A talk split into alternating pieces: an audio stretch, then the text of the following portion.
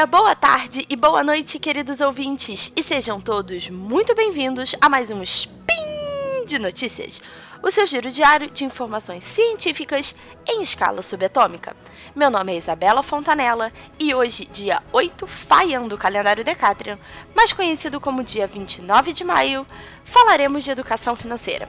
E no programa de hoje, considerando quanto as pessoas têm falado da reforma da Previdência, resolvi explicar um pouquinho sobre os planos de previdência privado e se eles são uma boa opção para a sua aposentadoria. Speed Notícias.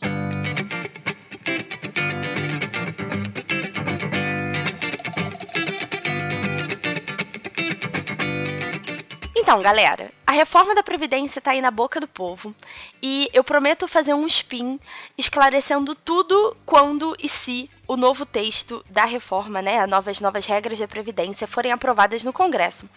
Mas a verdade é que desde que começou a conversa de reforma da Previdência, desde o último governo, cada vez mais as pessoas estão interessadas em entender sobre planos de previdência privada e por isso o spin de hoje é dedicado a esse assunto. E a primeira pergunta é: por que ter um plano de previdência privada, tá? E eu não tô aqui tentando evangelizar ninguém sobre a reforma da previdência oficial do INSS. Mas a verdade é que essas contas não fecham, porque nós temos cada vez mais pessoas se aposentando, vivendo mais anos e cada vez menos jovens nascendo e entrando no mercado de trabalho formal. Na realidade, com ou sem reforma da Previdência, é importante que todo mundo pense num plano de investimentos, né? Ou pense na sua vida financeira lá no futuro, quando a gente tem investimento. Seja através de um plano de previdência privado ou de outros investimentos voltados para aposentadoria. Isso porque o custo de vida da terceira idade está crescendo muito e a gente sabe que vivendo cada vez mais a gente precisa de outras fontes de renda que não só o INSS, né? A vantagem da gente começar a pensar em economizar para o futuro bem distante hoje é que a gente tem o tempo ao nosso favor devido aos juros compostos. Para saber mais sobre isso em mais detalhes, eu deixei dois links sobre juros compostos lá no post para vocês, mas explicando rapidinho. O dinheiro que você coloca investido hoje começa a render juros. E aí no futuro, os juros começam a render sobre o primeiro dinheiro que você colocou e os juros que eles já renderam. Então é um crescimento exponencial. Cada vez mais você tem mais dinheiro e você ganha mais juros sobre ele. Quanto mais tempo o dinheiro fica rendendo sem ser sacado, mais essa mágica vai se repetindo, tá?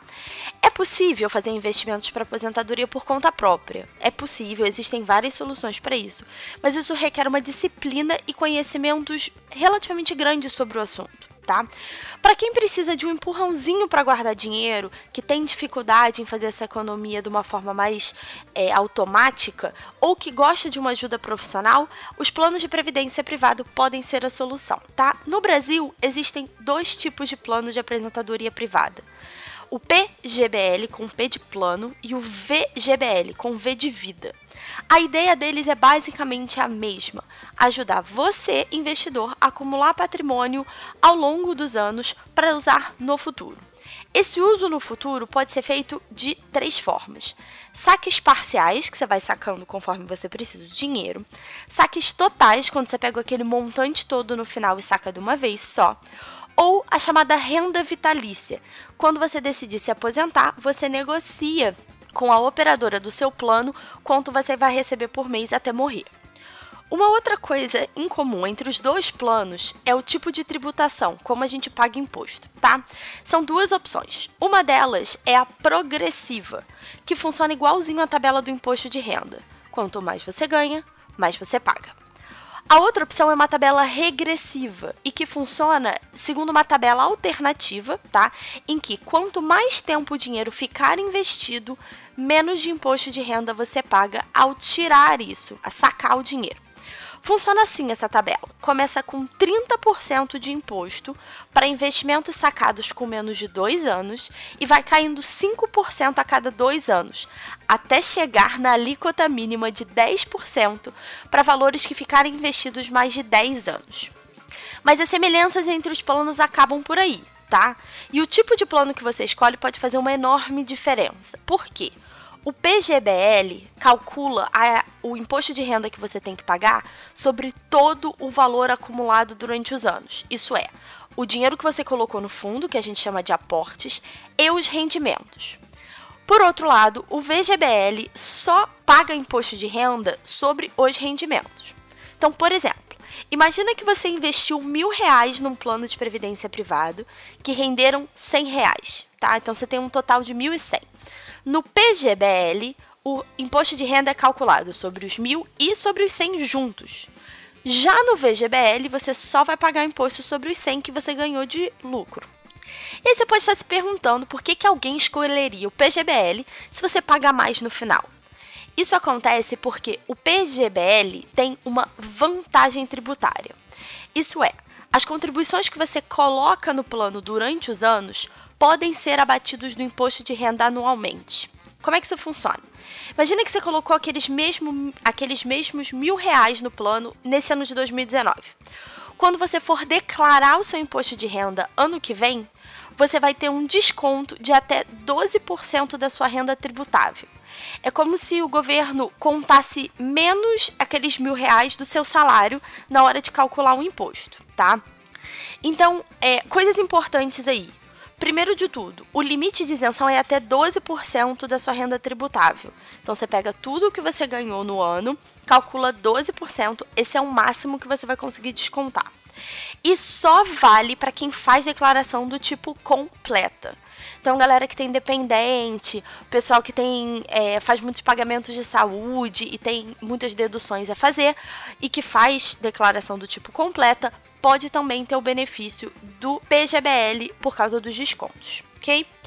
E aí você tá me pensando, beleza, já escolhi o meu plano de previdência, e aí como é que eu escolho os investimentos dentro do plano? O primeiro passo, na verdade, é escolher a administradora ou operadora do plano. Todos os grandes bancos do país têm essa opção de investimento, você pode conversar com seu gerente. E tem diversas outras empresas e seguradoras que também oferecem o serviço, tá? O mais importante, ou uma das coisas mais importantes na hora de você escolher um plano, é garantir que a sua administradora não cobra taxa de carregamento. Essa taxa é como se fosse uma pré-mordida no seu dinheiro. Imagina assim, que seu plano cobra 2% de taxa de carregamento e que todo mês você deposita 100 reais. Em vez desses 100 reais irem direto para o seu plano, só 98 vão efetivamente chegar lá. Eu tô tendo calafrio só de pensar nisso. Hoje em dia, a gente já encontra diversas administradoras e planos que oferecem planos muito bons sem essa taxa de carregamento, ok? A outra coisa para a gente pensar é quais investimentos estão disponíveis dentro do plano. Então, uma vez que você é, abriu o seu plano de previdência, você pode escolher que tipo de investimento você tem lá dentro: renda fixa, multimercado, fundo de ações. E aí é importante a gente. É, imagina assim: é como se fosse um grande guarda-chuva e ali embaixo você tem outros investimentos pensando na sua aposentadoria. O plano é como se fosse um embrulho de várias caixinhas que você tem lá dentro de presente, tá? Então, além de escolher uma administradora sem a taxa de carregamento, escolha administradora que tenha bons fundos e que tenha acesso a fundos de várias empresas. E especialmente de gestores qualificados, porque aí você consegue escolher bons fundos. Isso pode fazer uma diferença de até dobrar o rendimento do seu plano se a gente estiver pensando em 20, 30 anos de investimento, tá? E aí você está falando, poxa, como é que eu sei escolher esses planos? Várias dessas empresas é, e o próprio gerente do banco podem te, escolher, podem te ajudar a escolher os fundos que têm o melhor perfil para você.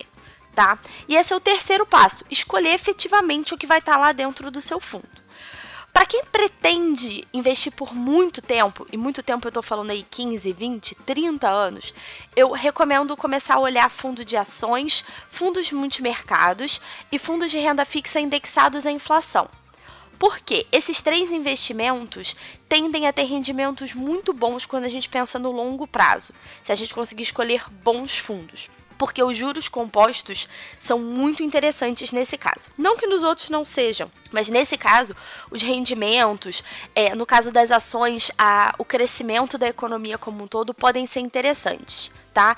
E no caso da inflação, é, títulos de renda fixa indexados à inflação protegem o seu dinheiro da perda do valor ao longo do tempo tá? Eu sei que esse assunto gera muitas perguntas, então deixem seu comentar seus comentários, memes ou sugestões no link, tá? No post do Spin. E também estamos gerando um post lá no Portal Deviante. Além do post do Spin, um outro texto se você quiser tirar alguma dúvida, beleza? Além de onde você vai encontrar os três links com as informações. Lembro ainda que esse podcast só é possível acontecer por conta do seu apoio no patronato do SciCast, tanto no Patreon quanto no Padrim e no PicPay. Um beijo, um queijo e até amanhã!